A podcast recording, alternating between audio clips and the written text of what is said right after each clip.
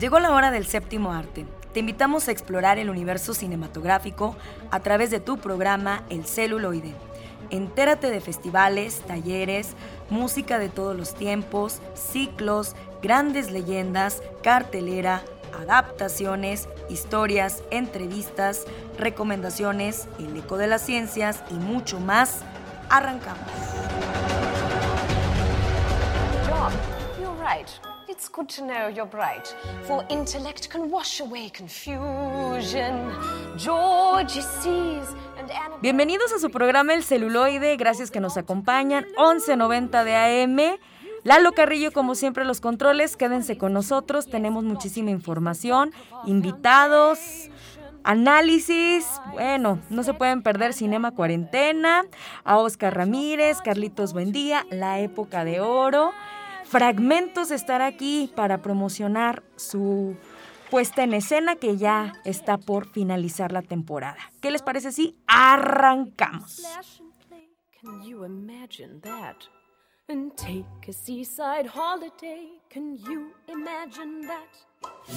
Homenajemos al cine de ayer, época de oro.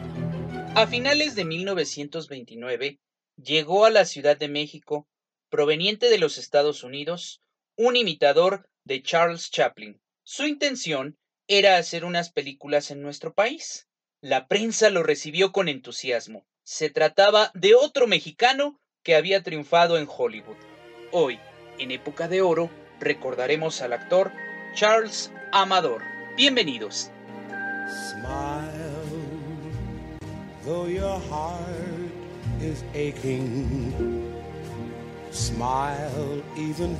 Hola, ¿qué tal amigos Radio Escuchas? Excelente sábado de cine para todos ustedes. Acabamos de escuchar la canción Smile, que fue parte de la banda sonora de la película Tiempos Modernos. La música de esta canción fue compuesta por el mismo Charles Chaplin junto con John Turner, mientras que la letra estuvo a cargo de Jeffrey Parsons.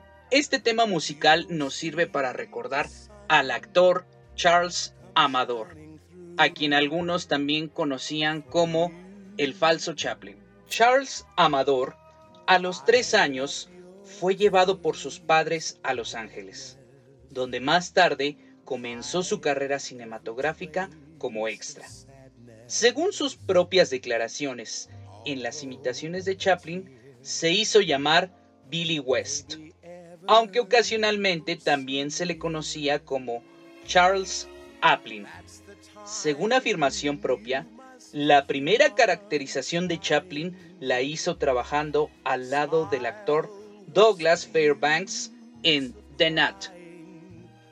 A mediados de 1923 visitó en plan de trabajo la capital mexicana, acompañado de Dolly de Wayne representando escenas cómicas tal como si estuviera frente a la cámara de los estudios cinematográficos en el Teatro Olimpia. Su acto cómico complementaba la proyección de El joven Raja. Para este mismo año de 1923, Amador declaraba tener en su haber tan solo dos cintas imitando a Chaplin. En cambio, hacia 1925 ya tenía filmadas varias docenas de rollos. En octubre de 1925, las cortes fallaron en su contra en un litigio promovido por Chaplin, viéndose obligado a cambiar su indumentaria. Los abogados de Amador hicieron una sorprendente defensa de los derechos de su defendido para caminar, vestir y maquillarse como Chaplin acopiaron una detallada y comprobable cantidad de datos y testimonios señalando que el mostacho, el sombrero de hongo, el bastón de caña, el saco, los pantalones, el maquillaje, el caminado de pato, etc., no eran exclusivos de Chaplin y habían sido utilizados por diversos comediantes de manera aislada o en diversas combinaciones. El demandante aceptó todas las consideraciones históricas, pero apuntó que incluso si otros habían empleado elementos de su vestuario, el vestuario en su conjunto, unido al nombre de Chaplin, eran de su exclusiva propiedad y que conforme a la ley de competencia desleal tenía el derecho de protegerse de los imitadores. Así, la corte falló contra Charles Amador y su personaje de Charles Aplin, obligando a modificar su vestuario. El investigador Emilio García Riera comenta en el primer volumen de la colección de libros Historia documental del cine mexicano sobre una película de Charles Amador, Terrible Pesadilla. Dice más o menos lo siguiente. En efecto, parece una pesadilla más patética que terrible, lo que se ve en las partes de esta comedia que logró rescatar la Cinemateca Luis Buñuel de Puebla en los años 60 y que viene a ser la mitad más o menos de lo muy mal filmado por el jalisciense Charles Amador. Parece ser que Amador, un torpe imitador de Charles Chaplin, trató en vano de hacer sonora su película y aún logró que Ernesto Mangas le compusiera una adaptación musical para acompañar, por ejemplo, una escena de cabaret en la que una bailarina interpreta el jarabe tapatío con modos de ballet y vestida con un sombrero charro y falda de china poblana recogida hasta las rodillas. Amador acudió a Carlos León, supongo que era el conocido periodista y muy dudoso humorista de ese nombre, para que le redactara unos intertítulos de cuya consternante gracia dan idea los nombres de los personajes. Solo se salvó de un nombre sin chiste uno de los productores de la cinta, Elías Hanán, que se llamó en la película Juan Gallardo, como el torero de la novela Sangre y Arena del español Vicente Blanco Ibáñez, interpretado en 1922 por Rodolfo Valentino para Hollywood. Al parecer, Charles Amador murió en Chula Vista en 1974 y se le adjudican dos comedias más. Una de ellas, filmada en 1930, también la comenta Moisés Viñas en su índice general del cine mexicano y se tituló El Inocente con Emilio Tuero y Adela Sequeiro Perlita. La otra se titula El Día del Trabajo filmada en 1935. En esta, Amador comparte créditos con Ana María Bengoa y Elvira Agosti, quien posteriormente en 1937 actuó en la película La Mancha de Sangre. Aunque la película Terrible Pesadilla de la que nos habla García Riera fue rescatada por la Cinemateca de Puebla, también se conserva una copia en la Filmoteca de la UNAM. Tiene algunos fotomontajes que la anuncian como sonora. En esta historia, Charles Amador interpreta a un piloto aviador frustrado de nombre Phil Otto Malo. Esta cinta fue la primera producción de la compañía cinematográfica mexicana El Águila y en su estreno se le dedicó a el presidente Pascual Ortiz Rubio también al gobernador de Puebla de ese entonces, Leónides Andriu Almazán. Yo soy Alex Jara. Recuerda que tenemos una cita el próximo sábado a las 3 de la tarde para recordar lo mejor de la época de oro de nuestro cine. Hasta entonces. Llegó el momento de recibir a nuestros invitados. Escucha la entrevista.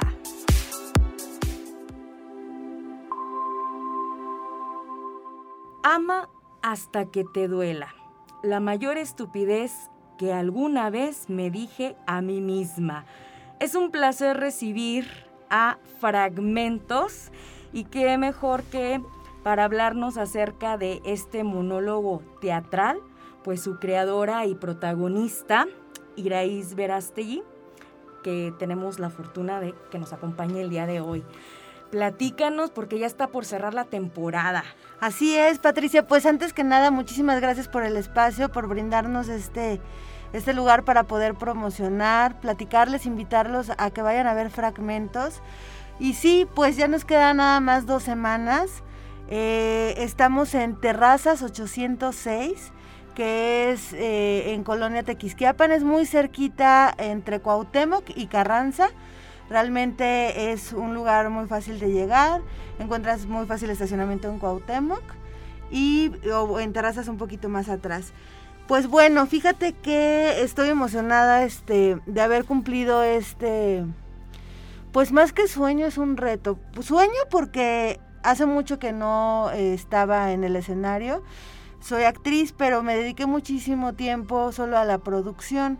Entonces, bueno, para mí era un sueño llevar a cabo puestas en escena donde, pues, aunque yo no estuviera dentro, de corazón realmente estás ahí. Pero tenía muchísimas ganas y con todo lo que se vino del COVID me replanteaba muchísimas cosas y bueno, pues Caín es un buen amigo mío, mi director de teatro. Entonces platicando empezamos a trabajar sobre de qué iba una historia y él me decía, bueno, tú tuviste una relación un poco trágica y por qué no hablamos de las parejas tóxicas, ¿no? Yo creo que es importante replantearlo no tanto para victimizarte, o sea, yo como Iraíz Verástegui, sino para replantear que muchas veces hay pedacería en la vecina, en la tía, en la prima, en la sobrina, y muchas veces te da pena, te da pena reconocer que estás pasando en una etapa pues mal con tu pareja y entonces pues que no es tu culpa y que si empiezas a cambiar de tu forma de vestir porque te dicen, de dejar de tener amigos, este, de ya no contestar el teléfono, de que te rompan los teléfonos porque te encuentran mensajes que a lo mejor no tienen nada de malo, pero pues de repente y para las otras personas lo pueden ser. Entonces, pues que hay personas que también están pasando por esto y que se den cuenta que esto no es un sueño, que es una realidad y que pues nos replantemos y nos apoyemos y también a veces está, te sientes tan solo o no, te da pena contarlo que no sabes a dónde recurrir para ver si te pueden ayudar y sigues ahí, ¿no? Los años. Entonces creo que esto es importante para replantearlo y para que te sientas seguro de que no estás solo, que hay otras personas que también pasaron por esto y que pues podemos ayudarnos, ¿no? Así es, muy alarmante las cifras o las estadísticas que hemos estado viendo, el aumento ahora en esta pandemia de la violencia. Así es. Creo, y sí, pues, por el estar en casa, el encierro, el estar con tu pareja de repente y la convivencia puede ser un poco grave. Entonces, pues hay que asumirlo y pues justo por eso queremos invitarlos a que vayan a ver fragmentos, pedacería de una relación amorosa eh, estamos, te digo, en Terrazas 806 todos los viernes, sábados y domingos a las 8 de la noche. Así eh, La apuesta te dura una hora, entonces es muy ligerita y pues ahí, ahí los esperamos. ¿Alguna página? Eh, sí, tenemos una en Facebook que es Crearte Cervantes y ahí viene toda la información o bien puede ser en Instagram como Crearte y también pues en las redes sociales de nosotros, de Caín Coronado, de Madeleine Ramírez, Iraíz Verástegui, que estoy como Sabina Locuras, no me gusta ponerme mi nombre, pero bueno, pues ahí pueden encontrar toda la información en la página de Crearte Cervantes. Así es, pues nos quedan dos fines de semana, así que dense una vuelta, se los recomendamos muchísimo. Muchas gracias. Hagamos un recorrido a través de los festivales conozcamos las nuevas producciones. Ya estamos en el Cine Debate. Viene con nosotros Azalia desde Limes. Adelante. Ay, muchas gracias, Pati, por el espacio, por permitirnos compartirles este amor por las películas que tenemos desde el Centro de Documentación del Instituto. Fíjate que este mes de mayo vamos a tener un ciclo denominado Maternidades es eh, una invitación a ver tres películas que nos van a, permitir reflexionar sobre de verdad si, si la maternidad es una obligación o una decisión. Desde el instituto promovemos el tema de reflexionar. Una cosa es que biológicamente las mujeres estemos eh, preparadas, digamos, para gestar, pero algo muy distinto tiene que ver con la socialización del concepto de maternidad. Entonces, la verdad es que eh, queremos con estas tres películas invitar a ver perspectivas distintas y efectivamente la maternidad es para todas las mujeres o para todas eh, las personas, ¿no?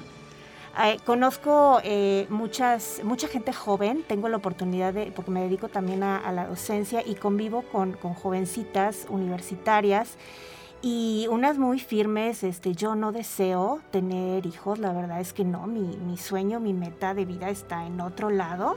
Y si en algún momento pasa, ok, pero no es algo en lo que yo piense o me quita el sueño en este momento. Y eh, esto creo que nos debe como sociedad invitar a pensar si verdaderamente este mundo va a continuar este, poblándose por, familias grandes, ¿no? De por sí estadísticamente, pues ya ves que ya el número de, de hijos e hijas ha descendido dramáticamente desde hace bastantes años, ¿no? Entonces, justo las películas tienen que ver con eso, ¿no? La que vamos a tener el día 7 de mayo es Tenemos que hablar sobre Kevin, es una, película del año 2012 y es acerca de la culpa sobre la maternidad de, una mujer que eh, la verdad es que no pudo eh, jamás como que congeniar o tener esa relación típica que vemos entre madre e hijo, ¿no? Entonces la película nos muestra la otra cara de la maternidad, cuando la maternidad duele, cuando la maternidad cansa, cuando decimos ya no puedo más. Entonces es esta carga que, que, tiene la mujer de que su hijo cometió un crimen y que toda la sociedad, todo mundo la culpa a ella por no haber sido una buena madre. Entonces yo creo que sí nos va a hacer pensar bastante esta película, muy, muy, muy recomendable. Recuerden, por favor, que los posts los subimos a la página de IMES Investigación, por favor, eh, síganla. Subimos otra información de interés, pero los posts de Cine de Mate se suben los viernes alrededor del mediodía, para que por favor ahí busquen la información. Con el siguiente viernes, que es el 14, tenemos una película, La vida que queríamos. Esta es una película también disponible en plataforma. Y bueno, es acerca de una pareja eh, que lleva años de intentos de, fertilización in vitro y no ha pegado ninguno. Entonces deciden hacer un viaje como para explorar y conocer si verdaderamente eh, la maternidad y la paternidad va a ser algo para ellos, ¿no? Y como decidir en pareja si, si van a continuar porque para ellos el tener un hijo es la meta de todo matrimonio. Entonces la película nos invita a pensar si verdaderamente es así, ¿no? Si todas las personas nos unimos solo para reproducirnos. y la última película de este mes, que es del, para el 21 de mayo, es Fragmentos de una mujer. Que bueno, esta película nos narra la historia igual de una pareja que va a tener a su primera hija, deciden hacer el parto en casa bueno, desafortunadamente las cosas no salen como ellos esperaban y, la bebé fallece, ¿no? A los minutos de, respirar, pues fallece. Entonces es eh, acerca de este duelo que, se vive, un duelo este, pues perinatal, porque prácticamente de recién nacida fallece la bebé. Y yo creo que para quienes hemos vivido experiencias de esa naturaleza, pues aparte de que remueve muchos sentimientos, este, pues nos invita a pensar que es un duelo del que muy poco se habla, ¿no? Incluso la, la, actuación de, la actriz es la verdad bastante, eh, sí te lleva como a, a, sentir ¿no? lo que ella está pasando de haber perdido a su hija. Pues ahí tienen, mes de mayo, muchísimas gracias. Híjole, muy recomendable. Continuamos.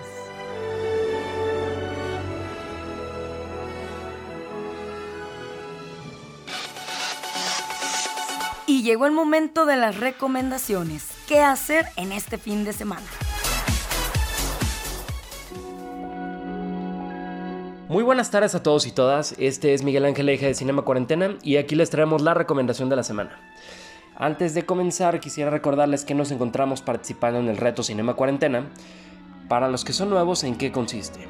Pues bueno, consta de una lista de 52 categorías, una por cada semana del año, y así las personas que se vayan sumando tendrán recomendaciones de distintos géneros, directores, países, movimientos fílmicos, décadas, etc. El día de hoy les traemos una película que dejará con la boca abierta a todo aquel que la vea. Ya no solo por la increíble historia de suspenso que, con la cual nos encontramos, sino también por la tremenda creatividad e ingenio con la que tuvo que grabarse. Ya que hablamos de suspenso y que la categoría de esta semana es una película de la década de los 40, muchos podrán imaginarse automáticamente al director del que hablaremos. La película es La Soga o The Rope, del año 1948, producida en Estados Unidos y dirigida por el legendario Alfred Hitchcock. Cuenta con una duración de 1 hora con 21 minutos y como estamos acostumbrados a hacerlo durante esta sección, comenzaremos leyendo brevemente el argumento y después pasaremos a platicar sobre por qué merece la pena verlo. Dos universitarios matan a un amigo por diversión y después organizan una fiesta para los amigos de la víctima. Esto según Google. ¿Por qué vale la pena verla? Existen individuos superiores, tal y como creía Raskolnikov en Crimen y Castigo, que debido a su condición extraordinaria están legitimados para quitar vidas de las personas ordinarias, entre comillas. Este escenario sirve como base para la película más ingeniosa de Hitchcock y nuestra favorita personal, lo cual ya es mucho decir. Nos encontramos con dos estudiantes que son anfitriones de una fiesta en su casa. Su aparente calma se ve turbada por la presencia de Rupert Cadell, un profesor magníficamente interpretado por James Stewart. La velada es conducida por el tema anteriormente mencionado y la conversación sobre si el crimen perfecto existe, concepto que defienden a muerte los dos estudiantes contra el astuto Pero la cuestión se torna cada vez más intrigante, ya que los jóvenes, intentando probar su punto, pusieron un cadáver escondido en la mesa en la que cenarán. Si por algo es famosa esta película, es por el falso plano secuencia con el cual fue rodada. La sensación que nos deja de haber sido grabada en una sola toma es un reflejo del grandísimo genio de este director. Antes, este es un dato muy interesante, ya que antes las cámaras no podían grabar por más de 10 minutos, que, la cifra exacta es como 9 minutos con 39 segundos, por lo que Hitchcock se las ingeniaba para esconder esos cortes de maneras exageradamente ingeniosas. Eh, sacando el máximo provecho del escenario, del cual, eh, el cual es compuesto por una casa construida con, ruedas. Entonces durante todo el rodaje se está moviendo la, casa para, poder posicionar la, cámara en diferentes espacios y poder hacer los cortes pasando la toma por detrás del saco de un personaje o, este, o de mil maneras diferentes. Por otra parte, como en cualquier película del gen inglés, el suspenso no puede faltar. Desde un principio, sabemos que ocurrió un asesinato, y durante la casi hora y media que dura la película, estamos al filo de la butaca, con un ojo en el debate filosófico sobre si es posible cometer tal crimen perfecto, mismo que está poniéndose a prueba, y otro con las mil y un situaciones que están a punto de desvelar el cadáver escondido en la reunión. Técnicamente increíble mucho misterio, buenas actuaciones, temas adelantados a la época como el, homosexualismo y un sinfín de características más hacen a esta no solo una película que es obligatoria de ver, sino también una masterclass sobre cómo hacer cine. La mejor película de Hitchcock, aunque no la más importante desde nuestro punto de vista. Pues muy bien, esta fue nuestra recomendación para esta categoría del reto Cinema Cuarentena que tocó década de los 40. Algunas otras películas de la década que nos gustaría recomendar son especialmente esta primera de todas que es Los Niños del Paraíso, Les Enfants du Paradis, de Marcel Carnet. Es una película francesa súper, súper buena que dura tres horas y a pesar de que la segunda mitad no es tan buena como la primera, es, es una joya que aparte es muy fácil de ver. De verdad es muy, muy buena y se la recomendamos mucho. La siguiente es Breve Encuentro, una película de David Lean, un romance que trata sobre dos personas que se acaban de conocer en una parada de, tren. Y, eh, y, pues es un romance que está destinado al fracaso ya que los dos están casados y él se irá a vivir a África pronto. La siguiente Ciudadano Kane, de la cual ya, ya hemos hablado aquí, ya venimos aquí a recomendarla, una de las mejores películas de la historia, para muchos la mejor. Bueno, para, para muchos estadounidenses la mejor. Tenemos también eh, Doble Identidad, esta película dirigida por Billy Wilder, una película del cine noir, el cine negro de detectives, que está bastante bien, aunque esta sí puede sentirse un poquito atrasada, ¿no? Se puede sentir un poco vieja, eh, para mal. Eh, también contamos con El Gran Dictador, esta obra maestra de, Charlie Chaplin, donde se burla del autoritarismo, que dejó estas reminiscencias después de la Segunda Guerra Mundial. Toda una crítica eh, y una película divertidísima. También tenemos El tercer hombre de Carlos Reed, que, a pesar de que a mí en lo personal nunca me ha gustado, es un, es es un clásico que debe verse. Eh, por último, tenemos Casablanca, dirigida por Michael Curtis, también un clásico enorme. Eh, una película que saldrá en todas las listas de las mejores de la historia. Y por último, El ladrón de bicicletas de Vittorio De Sica, película que inaugura el neorrealismo italiano ahí en los eh, a finales de los 40 en Italia. Pues muy bien, espero que se encuentren de maravilla. Agradecemos a todos y todas por regalarnos un pedazo de su tiempo para escucharnos en esta sección. Este fue Miguel Ángel Eje de Cinema Cuarentena. Recuerden seguirnos en redes sociales como Cinema Cuarentena en Instagram y en Facebook y Trazos Urbanos 2.0 en Instagram y en Facebook. Que estén muy bien y hasta la próxima.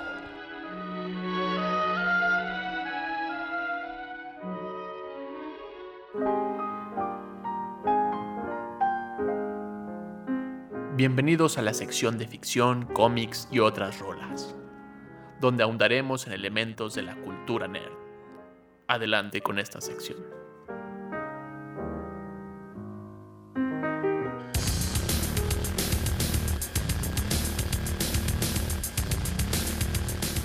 Hola a todas, hola a todos, bienvenidos al lado ñoño del celuloide. Me acompaña Carlos Buendía, Lalo Carrillo en los controles y hoy les traemos una de las películas más sangrientas que nos ha traído este mes. Es Mortal Kombat del 2021. Nada que ver con las primeras Mortal Kombat, la primera en 1995, la segunda en 1997 y tras un montón de rompimientos, empresas peleándose por los derechos, Midway peleándose con Warner Brothers por los derechos, algunos cediendo para DC Comics, otros no, y un sinfín de calamidades, por fin se concretó una nueva versión de live action, porque ya ha habido una serie de animaciones, una serie de películas animadas, que se basan mucho eh, de estas series y como de estos conflictos propios de las series animadas a esta nueva película de Mortal Kombat. Que el director es nada más nada menos que el mismísimo director de Aquaman. Entonces ya sabrán qué tipo de película van a poder ver. Sí, es no, no solo el productor. No, ah, sí, el, director es, eh, no, es Simon McQueen. McQueen. Ay, perdón. Eh, James Wan, que es el de Aquaman, Ese es el de Aquaman, el de las de El Conjuro. Cierto. Ese es el productor. Perdón. Eh, creo que él hizo el sábados. ¿No? Pues se hubiera regañado al director porque, bueno. bueno, no estuvo tan gachita, tan pillita. No, yo creo que es, es una película que cumple, cumple, que también la bala no está alta, ¿no? O sea, no esperas una este, historia que te lleve a así trascendental. sí, claro, digo, una película que se basa en un videojuego tampoco, creo que ninguna ha sido la excepción de ser un un churro de películas. Unos mejores, otros menos. Pero en esta nueva versión, lo que me gusta de las en sí las series de Mortal Kombat es como el reflejo de la época. en el 95 el techno estaba todo lo que daba con ese lindo soundtrack que todos aman y adoran, que no aparece en esta película sino hasta los créditos. No, sí aparece. El, el tema de Mortal Kombat aparece cuando están combatiendo en esa como cancha de UFC bajo hielo. Ah, cierto. Ahí. Fíjate, no le puse tanta atención. Estaba como más en. Me aburrí ya después de la mitad de la película. Y, y según yo nomás la escuché hasta los créditos. Fíjate qué mal. No, en serio. Perdón. Es, es, esa clase de película. Que, que de repente te, te vas. Sí, digo, el despliegue de tecnología tampoco es el más sorprendente de animación, pero sí es un reflejo como de las técnicas, entre comillas, caseras. Que esta película planteaba estéticamente y narrativamente algo más novedoso, algo más profundo, con este tráiler avance de película, que era la historia de Sub-Zero y de Scorpion, con una estética más hacia el arte marcial, el, movimiento, la propia serenidad de los personajes y los grandes diálogos, diálogos, diálogos donde te amo, yo también, y luego los matan horrible para poderse jurar venganza. Pensé que toda la película iba a ir como en ese sentido y nomás fue un gancho para los fans que siempre ha sido como el gran tema Sub-Zero contra Scorpion, uno de los, de los dos grandes personajes del videojuego. Y solo sirve para emocionarte, creo yo, al principio de la película y luego se convierte en una dinámica más cómica, más simplona, que también me agradó, que, pero creo que regresó a hacer otra vez una película de Mortal Kombat, como cualquier otra, con chistes ahí, este, medios aguadillos, uno que otro te odio, pero yo también y a la vez te amo, y, pero tú puedes y yo también puedo, y si todos podemos, todos vamos a lograrlo. Y también la historia no les ayuda mucho, realmente es complicado darle un sentido narrativo que se basa mucho en el videojuego, que creo esta película es la que más gags tiene al videojuego. Más movimientos, más personajes, el ambiente mismo, los lugares donde ocurre. Y, ah, creo que la gran novedad, los fatalities. Aquí sí hubo fatalities como en los videojuegos. Que se los mencionan los mismos este, personajes. Que es muy extraño, ¿no? Como que siempre esperas a que termine esta voz de fatality. Y nunca ocurre. ajá, y nunca ocurre. Porque trae ese feeling, ¿no? O sea, como que todas las peleas o todas... Eh, es muy padre ver cómo los guionistas le rascaron. Sí. Para poder justificar como esta estética de, del el combate, ¿no? De, bueno, ¿y cómo vamos a hacer para que terminen en un puente peleándose entre ellos? Poderes de trueno. Ajá, entonces es como de, le rascaban ahí como de, bueno, ya vamos a hacer que este se mueva así, luego que él vaya para allá, y luego así y así, ¿no? Porque la historia como tal es solo así como, como un pretexto, un vil pretexto para estas escenas. Que lo curioso que en esta película inventan a este personaje, a Cole John, al hijo de Scorpion. Al, descendiente de, de, Scorpion. Justamente como para tener este pretexto de. Como si hiciera falta, pero bueno. Ajá, como, como, el personaje introductorio, ¿no? Va a ser como de. Este es el pretexto para poder enseñarte de qué se trata esto y, que alguien le tenga que explicar a otra persona. Bueno, es que hace muchos años había un Mortal Kombat y, y la, la, la, y nos van a matar si no ganamos. Eh, me encanta esa idea de es que ya ganó nueve de los 10 torneos. Y es como, claro, son los 10 niveles que hay en el videojuego. No, está genial. Y creo que ese tipo de cosas lo disfraza muy padre y es divertido verlas. Y creo que es una película divertida. No, no es una gran película ni una gran adaptación, pero sí una película divertida. Donde encuentras cosas. Y sí, este personaje de Cole está como bien a calzador. Creo yo, no, no hacía falta ponerlo. Porque bien los demás personajes abonan a la propia historia, Jack, Sonia. Sí, o sea, todos mueven la historia menos él. Él es el que lo sigue jalando hacia atrás. le quieren matar a su familia. Ajá, para poder explicar las cosas, ¿no? y, pues, ah, no, pues no está padre porque como no lo conoces y, y, están los demás personajes, o sea, obviamente el público es más fan de Sub-Zero y de Scorpion que de, pues, de ese. sí, que de hecho puedes quitar toda la mitad de la película y pegas el principio y el final y es la historia de Sub-Zero y Scorpion. Sí, porque es, es como un sándwich narrativo, que esto me gustó porque al inicio empieza justamente con, como en esta estética que tú hablas de este un poco más artes marciales, más ceremonial. Y luego como que poco a poco se va convirtiendo en estas como peleas callejeras de UFC. y en medio justamente es donde ocurre la historia, que es, que es así como, bueno, ya fuimos a las peleas, ahora te voy a explicar por, qué, estamos peleando. Y luego vuelve a ocurrir como peleas callejeras y luego ya terminamos otra vez como en esta onda de arte marcial. ¿Qué, es como estas cosas de para qué le buscan pretexto o historia a la historia que no la necesita? Y en sí el videojuego es muy divertido, es muy entretenido, tienes algunos pequeños fragmentos de la historia de los personajes que te ayudan un poquito a pues tenerles un poquito más de consideración, amarlos, odiarlos a los personajes. Pero ya sabes que al final, pues no importa porque la violencia por la violencia hay que ganarle al otro. Y en la película es todo lo contrario. Hay que explicar un montón de cosas, ponerlas en ciertas situaciones para que puedan avanzar la película y tenga cierto sentido que haya un torneo mortal donde puede perder la tierra, pero solo lo saben algunos cuantos. Sí, es, que es como, como esta idea de si voy a hacer una película tiene que ser para todos públicos. Entonces, por ejemplo, yo la vi con una persona que nunca había jugado Mortal Kombat. Yo no soy así súper fan, pero sí conozco como los básicos, ¿no? Sí sé que es un fatality y todo eso. Entonces, esta persona neta no tenía la menor idea de, de qué era. Y entonces creo que sí, sí ayuda como este personaje, como de, ah, ok, ya estoy entendiendo, ah, ok. Pero aún así la dejó como con muchas dudas. Y, y sea, sí la, la pasó padre, pero no la disfrutó al, como los fans o como, como los demás. Porque estas, creo que estas cosas que se quedó él con duda, más bien es.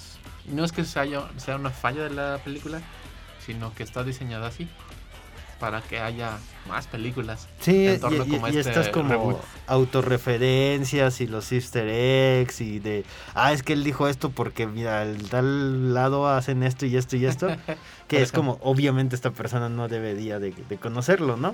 Sí, o sea, los personajes ponerlos ahí, están ahí porque se tienen cierto hilo en la historia de sus propias historias como personajes del videojuego, pero poniéndolos en la película es como, qué hace ahí, qué necesita estar haciendo ahí, por qué no está del otro lado. Entonces cada uno tiene sus propias, sus propias historias que se quieren resolver en toda la película, que siempre es como el error de las películas en Mortal Kombat, que hay que poner todas las historias de todos para que todos estén contentos. Pero lo que te decía de estos, que está diseñado con estos huecos para venderte más películas, pienso yo. Sí, claro. Y al final ya ves que aparece el póster de Johnny Cage. Ajá como bien, entre comillas, random. Sí, sí, sí, sí. Y, eh, spoiler, nunca ocurre un Mortal Kombat. eso justamente en esta película nunca ocurre el combate. Y, creo que si lo diseñan así, como, como claro, este, para estas audiencias que no saben, es una buena película introductoria para que la secuela sí existe un torneo y, y sí ocurran cosas. Ajá. Porque como pueden partir de cualquier personaje para contarla en en el gran esquema de los personajes, aunque ya todos sabemos, o los fanáticos sabemos, que todo parte sobre todo de Liu Kang, pero en, y Raiden, pero puedes contar las historias de cualquier otro lado. Por ejemplo, la historia de Keino con Sonya se me hace muy divertida en esta película. Sí, porque son bien sangrones los unos con los otros. De hecho, Keino se lleva como la peli, ¿no? Es como el personaje más carismático, como que... El que los traiciona y es divertido. Ajá, y tiene como este trasfondo de, pues realmente yo solo quiero el dinero y, y, todo lo que le ha pasado en su vida es como de, y luego ese me robó en no sé dónde, y luego yo estaba haciendo una misión y me lo roba. Sí, todos quieren ser como solemnes, oh, mi hermano, y Luego por la venganza de mi legado. Y... yo quiero dinero. Sí, es una película para divertirte, para entretenerte. Ya la viste o no, coméntanos en nuestra página de Facebook. Estamos como El Celuloide. Coméntanos también cuál es tu personaje favorito de Mortal Kombat. Lo estás escuchando a través del 1190 del AM, como en radio y televisión.com MX, al igual que en Spotify, buscándonos como El Celuloide. Ahorita continuamos con más recomendaciones. Esto fue Mortal Kombat 2021.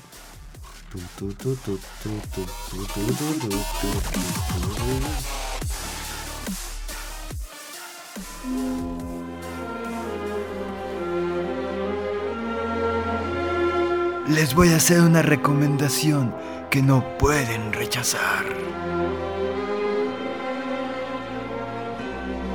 Escucha bajo tu propio riesgo.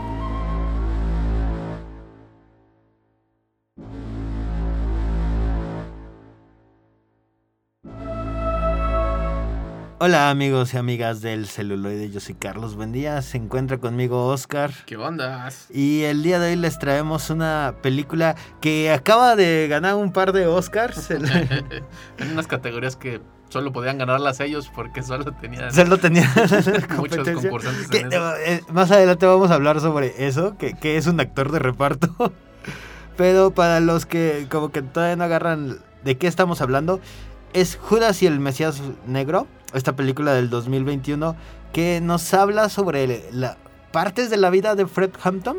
Fred Hampton fue un militante de las Panteras Negras en los años 70, Black Power que su particularidad era que Fred Hampton no solo hablaba del tema racial, no, no, se quedaba ahí, sino que él expandía su visión y su, política y su ideología hacia temas sociales, temas económicos. Entonces fue como un personaje bien particular de, de las Panteras Negras y su relación con Bill O'Neill. Bill O'Neill es vilmente un robacoches, eh, un así pendenciero, este, un vividor, ¿no?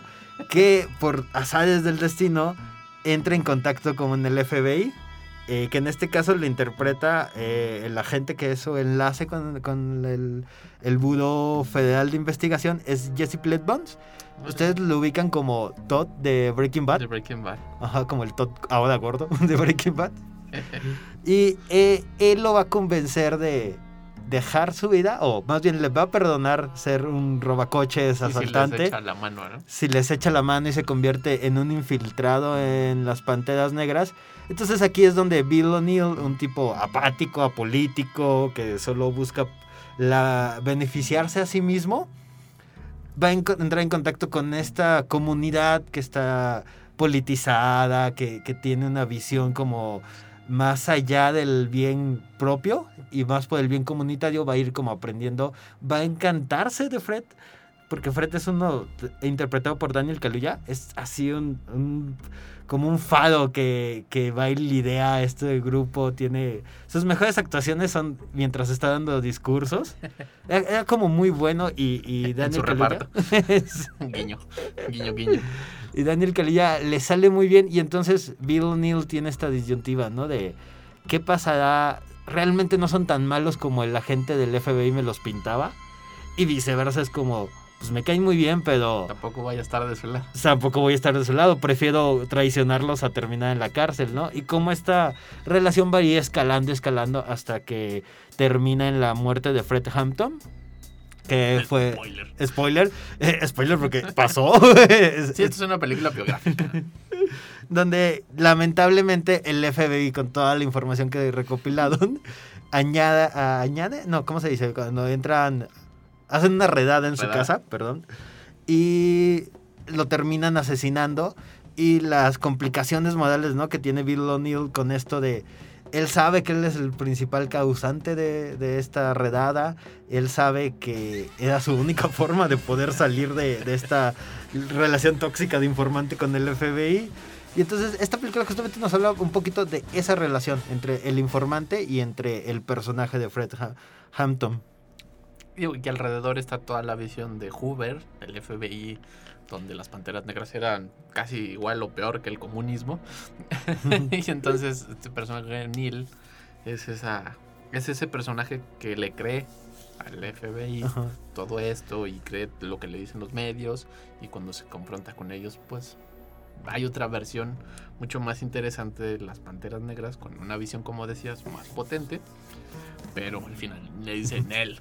Yo sigo siendo un vividor y que voy a seguir estafando a la gente, ¿no? Robándola. Sí, ese Hoover interpretado por Marty Sheen, que es un viejísimo Marty Sheen. hasta que salió en los créditos lo reconocí, porque ya se ve acabado. Bueno, Hoover nunca fue como muy joven. nunca, y nunca fue como, como muy guapo, así que...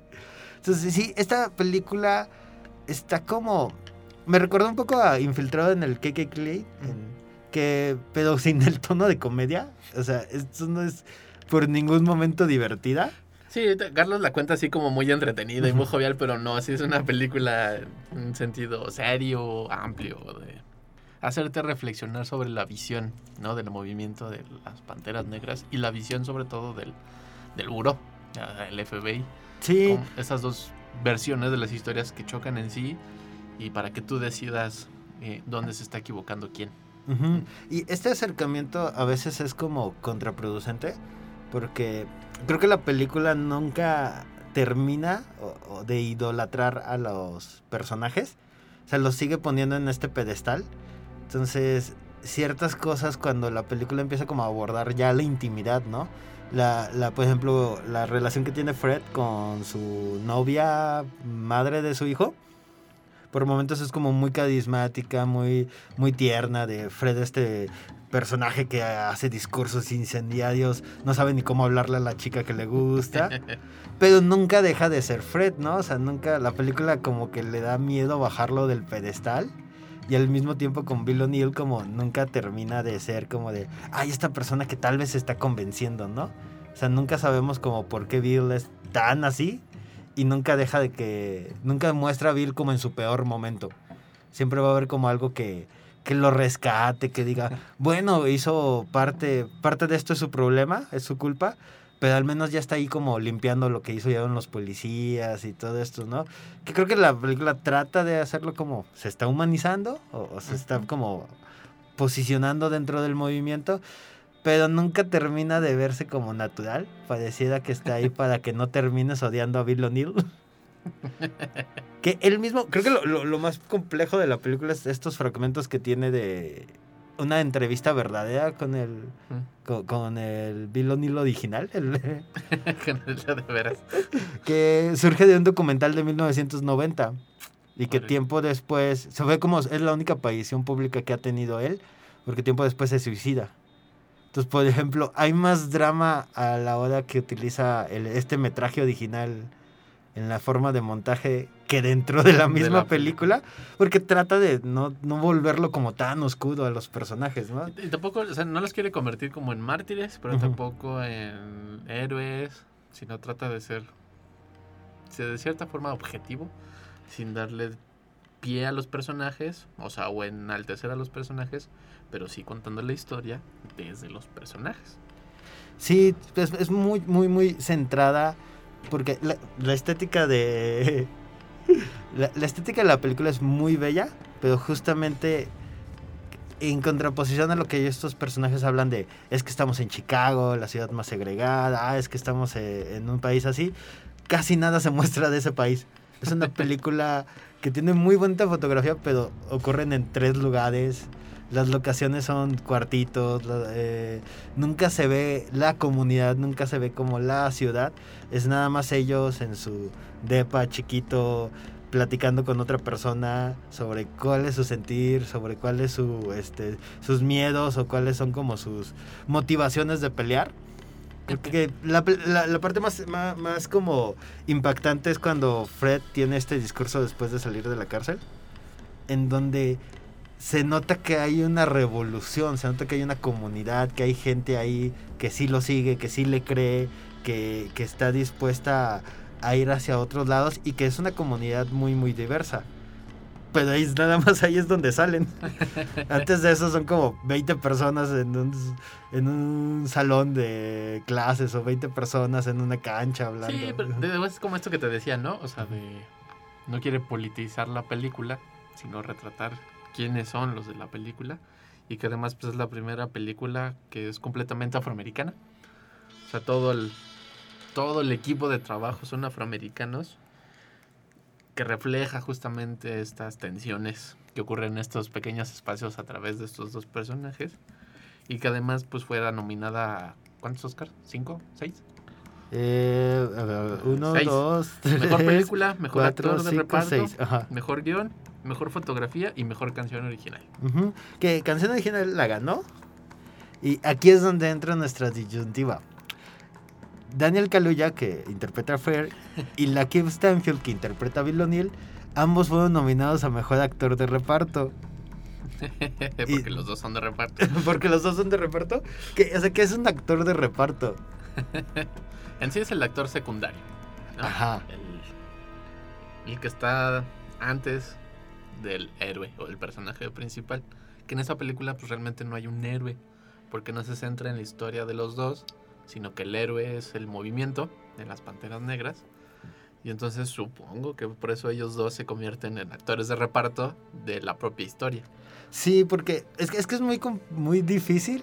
Porque según yo una forma de... ¿Quién es el héroe principal? ¿Quién es el héroe? Una forma de enseñarles como, bueno, tiene una, una conversación o una escena donde no aparezca el otro y los dos tienen varias, los dos llegan un momento en que los vemos solos en pantalla.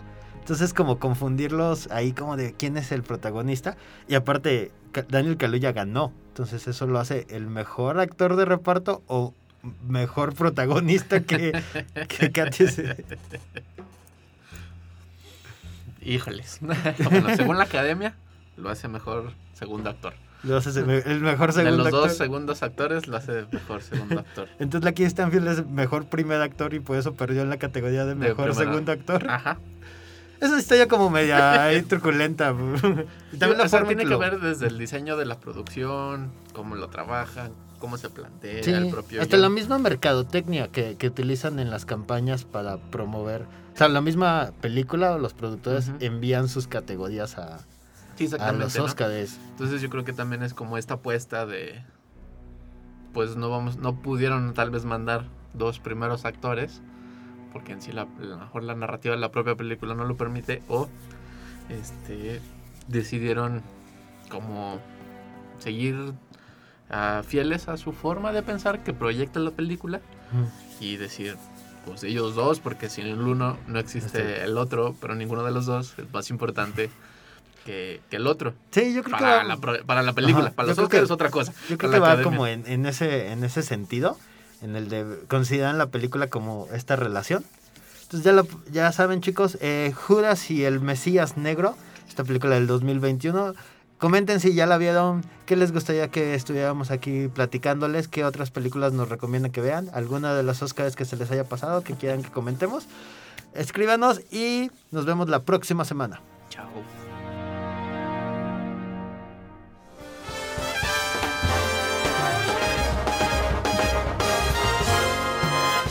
Esto fue El Celuloide. Escúchanos por el 1190 de AM. Teléfonos en cabinas 826-1348. Síguenos en nuestras redes sociales y YouTube. Nos encuentras como El Celuloide. Dirección de Radio y Televisión de la Universidad Autónoma de San Luis Potosí.